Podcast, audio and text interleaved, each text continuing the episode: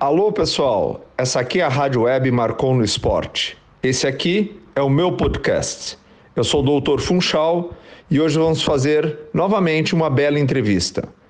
Nós temos um grande convidado, como sempre, e esse nosso convidado, como nós estamos fazendo uma volta ao mundo, exatamente para tentar ter a experiência de várias pessoas em localidades dentro do mundo mais interessantes, trazendo para nós a vivência de quem está no local ali sobre a pandemia do Covid-19 e a vida que está sendo modificada e também na questão esportiva, a gente está sempre atrás de alguma entrevista interessante, como essa nós vamos entrevistar um ex-jogador de futebol aqui do Brasil, o Anilton.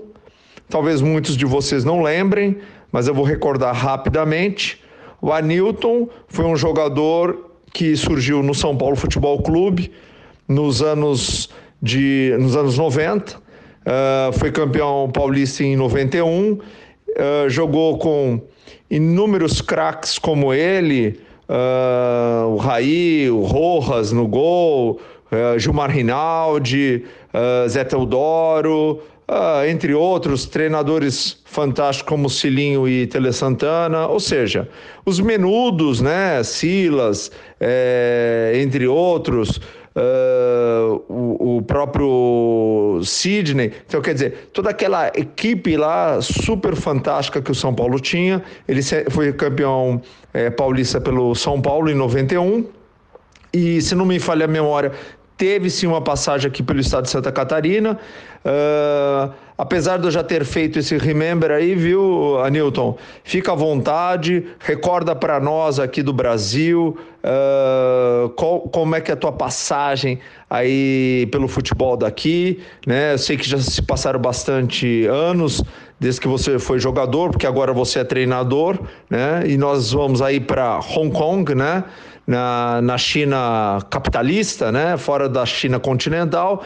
Então, primeiramente, muito obrigado. É um prazer ter você aqui. Nós estamos em fuso horários bem diferentes. Aqui é bom dia e aí é boa noite, mas uh, de qualquer forma, muito obrigado pela tua disponibilidade. Tenho certeza absoluta que o torcedor do Brasil o torcedor do futebol e as pessoas de uma forma geral vão aproveitar bastante. Bem-vindo e é com você. Boa noite, doutor. Boa noite, pessoal aí do Brasil. É um prazer enorme poder estar falando com, com vocês aí. E também mandar um abraço aí pro povo de Santa Catarina. Talvez eles não se lembram de mim, né? Porque eu tive uma passagem bem curta e em Santa Catarina eu joguei no Internacional de Lages em 95 quando a Mizuno fez um time lá em Lages. E depois tive uma passagem bem mais rápida ainda no, no Figueirense, no final do ano de 95.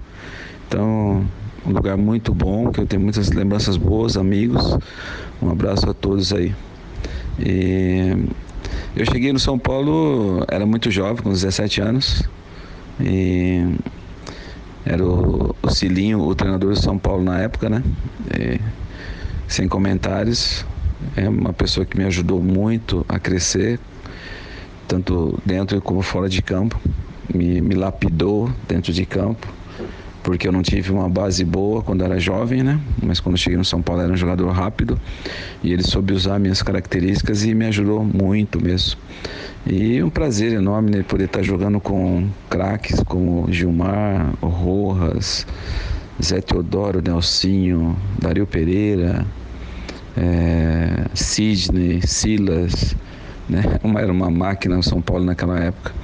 E, e, é bom, a gente fez muitas amizades, a gente tem amizade até hoje, né?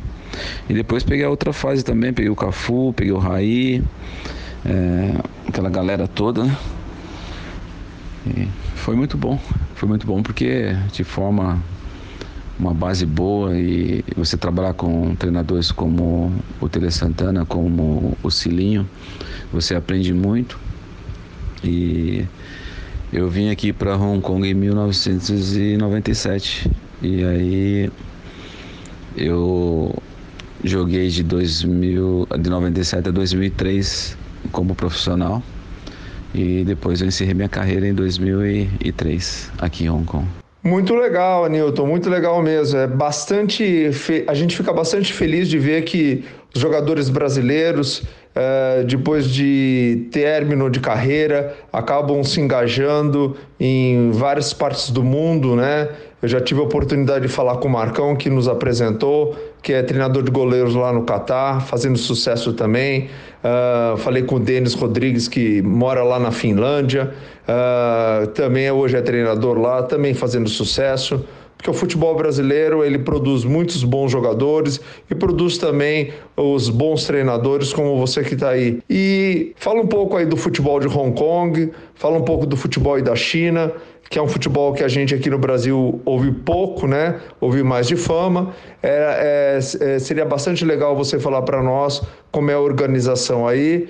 Tenho certeza absoluta que é bem interessante pelas fotos que você me mandou, a gente vê que existe já uma organização uh, bem profissional. Né? E, logicamente, com os treinadores com experiência, com uma rodagem como a sua, provavelmente isso tem muito a acrescentar aí ao futebol uh, do Oriente, né? o futebol aí chinês né? e em Hong Kong também. Olha, doutor, é difícil falar de, de Hong Kong e China porque é, a China está gastando muito dinheiro, mas ainda está muito atrás. Se a gente for comparar com o Japão e Coreia do Sul, não porque não tem qualidade, mas é porque assim o trabalho de base ele é muito fraco nesses dois países. E aí eles não criam muito jogador. A China depende muito de jogadores de fora para poder né, fazer uma Copa da Ásia boa, uma Asian Cup, uma Champions League da Ásia. Então fica difícil quando você depende muito de jogadores de fora. Eles não conseguem criar jogadores. E, e Hong Kong também é a mesma coisa, porque o futebol em Hong Kong, ele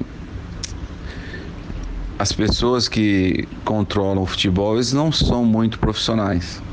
E, e, também não querem ser porque eles querem ficar numa coisa que a federação, as pessoas que estão dentro controla e então fica uma coisa muito amador, né? Os jogadores aqui em Hong Kong eles treinam uma hora e meia por dia e a gente sabe que não é suficiente, principalmente para os jovens. Aqui precisaria fazer um trabalho mais específico com os jogadores jovens para que eles possam é, amadurecer com mais qualidade, mas não é feito, eles só treinam com o profissional como se fossem profissionais. Então falta sempre qualidade. E eu tô com aqui faz 23 anos que eu moro em Hong Kong. E quando eu estava jogando ainda em 2001, eu comecei a fazer cursos aqui de treinador. E aí eu me tornei treinador quando eu parei de jogar em 2004. E a gente tenta fazer um trabalho, mas como o trabalho nosso não bate com a ideia deles, então fica uma coisa bem difícil para você trabalhar aqui em Hong Kong. Mas eu estou trabalhando na seleção desde 2013 como analista, então a gente é, tem que ver todos os jogos dos jogadores, né? e é, eu e o treinador da seleção a gente tem que é, escolher os jogadores que são que a gente acha que encaixa no esquema da seleção. E assim, é bem difícil porque você mais defende do que ataca, né? Porque como aqui em Hong Kong eles não trabalham o lado individual dos jogadores, por exemplo, no um contra um, atacando ou defendendo. Então, quando a gente vai jogar contra a seleção assim maiores, é, fica difícil porque a gente só fica defendendo, né? Mas é, e agora nós pegamos o, as eliminatórias da Copa. Nós estamos com o Irã, o Iraque, Bahrein e Camboja, né? No nosso grupo. Então, quando a gente vai jogar contra esses, essas seleções mais fortes, a gente só fica defendendo, né? Então, assim, é difícil. Mas Hong Kong agora está melhorando, porque, né, como você viu as fotos, tem, já tem um centro de treinamento e todo mundo confunde Hong Kong com China, achando que Hong Kong tem a mesma estrutura da China, mas é uma coisa totalmente diferente. E aqui a gente está conseguindo agora construir as coisas agora e para dar uma base melhor para os jovens, né? Aqueles que vão vir para o futuro. Então a gente tem um longo caminho ainda pela frente para poder alcançar um objetivo maior, mas é algo que está melhorando. A gente tem que ser otimista, né? E está melhorando, graças a Deus. Anilton, agora falando uma coisa um pouco mais específica que a gente gostaria de falar sobre o Covid. Uh, dá uma explicação para nós como é que foi uh, o início da pandemia em Hong Kong. Lógico a gente sabe que Hong Kong não está dentro da China continental, existe toda essa questão política envolvendo China continental e Hong Kong, mas como é que foi basicamente o, a recepção dessa pandemia uh, do vírus de Wuhan? Uh, como é que o governo iniciou toda a organização social, como é que foram as informações que vocês receberam, quais foram as modificações que vocês tiveram, né? E me explica um pouco, até porque e nessa região de próximo da China e na própria China já existe até uma certa experiência no, no na condução de epidemias, né? Principalmente de doenças é, contagiosas do sistema respiratório. É, e, então me dá uma explicação para nós aqui, porque a gente gostaria muito de saber a informação sua, porque a gente acaba recebendo muitas informações, mas não há nada melhor do que receber informação de quem vive a situação em loco que é o seu caso. Né? Então, as informações elas vêm muito pela imprensa, mas quem vive a situação do dia a dia, com certeza absoluta, conta um pouco diferente. Então, dá, dá para a gente uma pincelada de como é que foi, foi isso, o que, que o governo uh, de início já começou a fazer junto à população e vocês, o que, que sentiram em relação a isso? Aqui, para nós, as, as informações começaram a chegar logo no, no Ano Novo Chinês, né? Que é uma época que para tudo, que para eles aqui é o final de ano, né? Que é a mudança de ano. Então foi um, um baque, porque na China para tudo nessa época, né? É, a única, é o único feriado realmente que eles têm, que é um longo feriado, né? Então, para nós aqui em Hong Kong, fica parado uma semana. E a gente tinha até um jogo festivo nessa época, que, é, que eles chamam de Chinese New Year Cup, e foi cancelado é, alguns dias antes, né? E foi aí que, a gente começou a saber realmente o que estava acontecendo. Mas Hong Kong tem uma experiência boa já por causa do SARS de 2003. Então todo mundo já começou a usar máscara e, e usar álcool gel. Então não foi nada assim de impactante no começo. Né? Foi só aquela o pessoal do governo avisando e todo mundo já começou a usar máscara. É, onde você ia, tá todo mundo de máscara.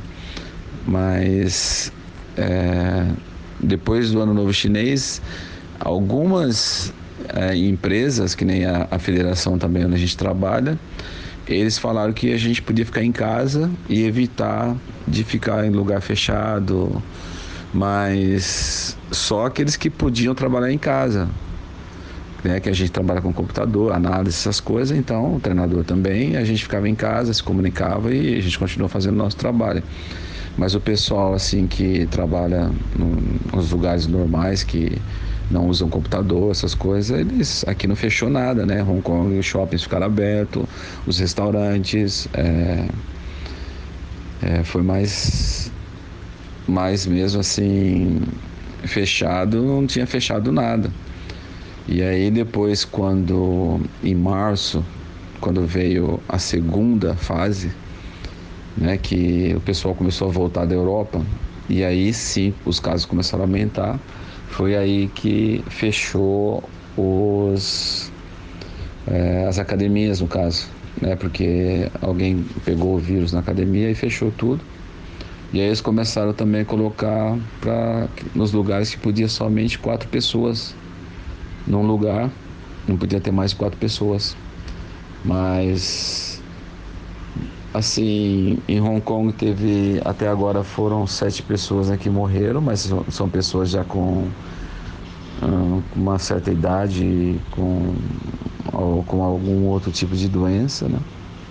E a gente teve até agora 1.400 é, confirmados, e 1.187 é, se recuperaram. Então, assim, é um número bem baixo para nós aqui, porque a Hong Kong é 7 milhões e pouco mil habitantes, né? milhões de habitantes. Então, para nós aqui foi tranquilo.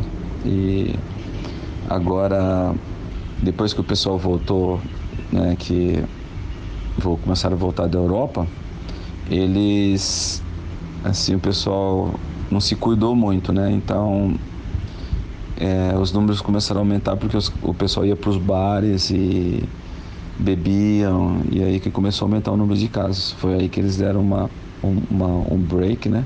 Uma parada para poder se organizar no, novamente, né? Mas tá sempre tudo tranquilo, assim, não foi nada de de, de alvoroço, nada fechou, supermercados sempre abertos, é, shoppings, as lojas, né? E o pessoal, o único problema assim, o pessoal não, de Hong Kong, os chineses mesmo, eles se cuidam e não saíam muito de casa, só saía para fazer as coisas que eram preciso, né? As escolas pararam desde, desde de, do Chinese New Year, né? do, do Ano Novo Chinês. Então foi é, o pessoal que sabe bem controlar bem, né? Essa, essa, em, em, nessas situações, né? Então, para nós, assim, foi tudo tranquilo. E o futebol, Anilton? O futebol, como é que foi a parada do futebol? A gente tem informações que o futebol parou, depois reiniciou, depois teve que parar de novo porque houve um aumento de casos, né? E me, me explica, explica para todos nós aqui, nós estamos super curiosos saber como é que é o futebol, a, a parada, as, as, organizações que o, o foram submetidas, os clubes, uh, se vocês tiveram que fazer algum tipo de organização, receberam muitas informações, na retomada agora quais são as condutas que estão sendo estabelecidas, uh, com, relação, com relação a regramentos, como uso de máscara, testagens, testes, se estão sendo feitos ou não, né? É, nos explica mais ou menos como é que isso está e a organização de uma forma geral do futebol, que é o que nos interessa bastante.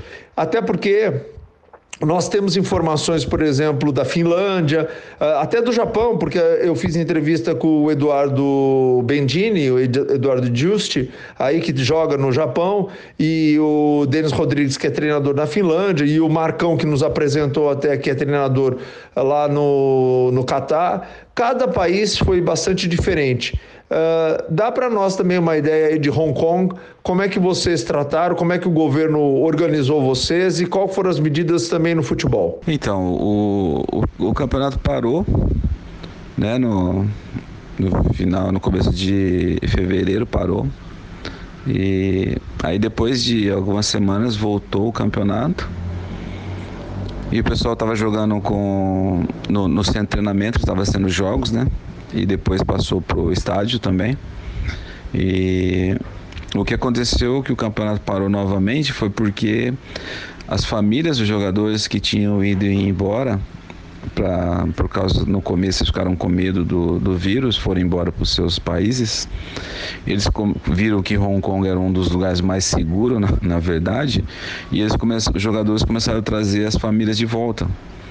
E nessa que eles trouxeram a família de volta, é, começou a ter mais casos em Hong Kong. E aí foi que eles fecharam tudo. O médico parou com o campeonato e a, o governo também pegou e fechou todos os campos em Hong Kong. E aí não tinha como é, jogar, não tinha como treinar. E, e, foi assim que o que aconteceu.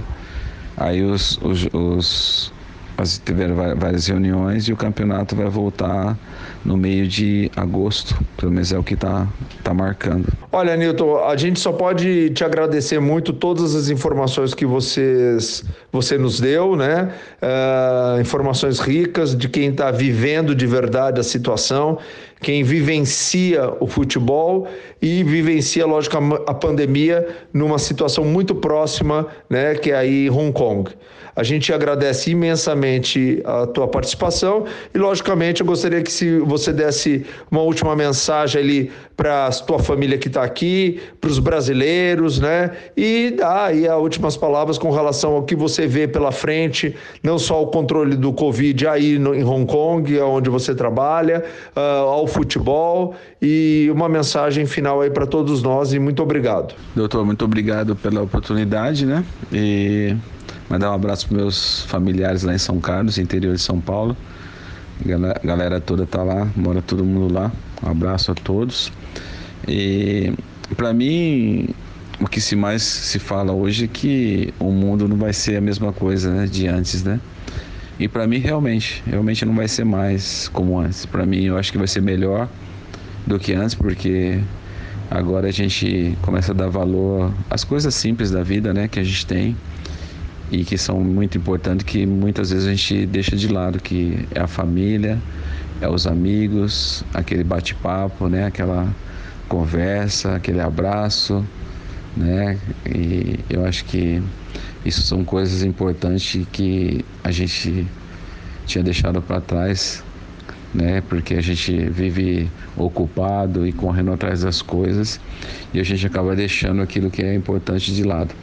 Então eu acho que tudo isso que aconteceu e está acontecendo é um momento importante onde a gente volta né, ao nosso passado e, e aí a gente lembra o tempo que a gente passava em família, né, o tempo que a gente passava na rua com os amigos, aquela coisa gostosa né, de andar descalço. E eu acho que isso é importante, a gente voltar né, aos nossos tempos. Então eu quero só desejar o melhor de Deus para todo mundo. E, e o pessoal que está aí no Brasil, que está passando por, por, esse momento difícil, é, sabe que vai passar. E o melhor de Deus ainda está por vir na vida de cada um de vocês. Um grande abraço a todos e mais uma vez muito obrigado por, pela oportunidade de estar falando com vocês. Pessoal, então um grande abraço a todos vocês. Essa aqui é a Rádio Web Marcou no Esporte. Esse aqui é o meu podcast. Eu sou o Dr. Funchal e tive o prazer imenso de falar com a Newton, ex-jogador de futebol brasileiro, hoje fazendo sucesso em Hong Kong. Espero que vocês tenham gostado. São informações bastante interessantes. Eu sou o Dr. Funchal e esse aqui é o meu podcast.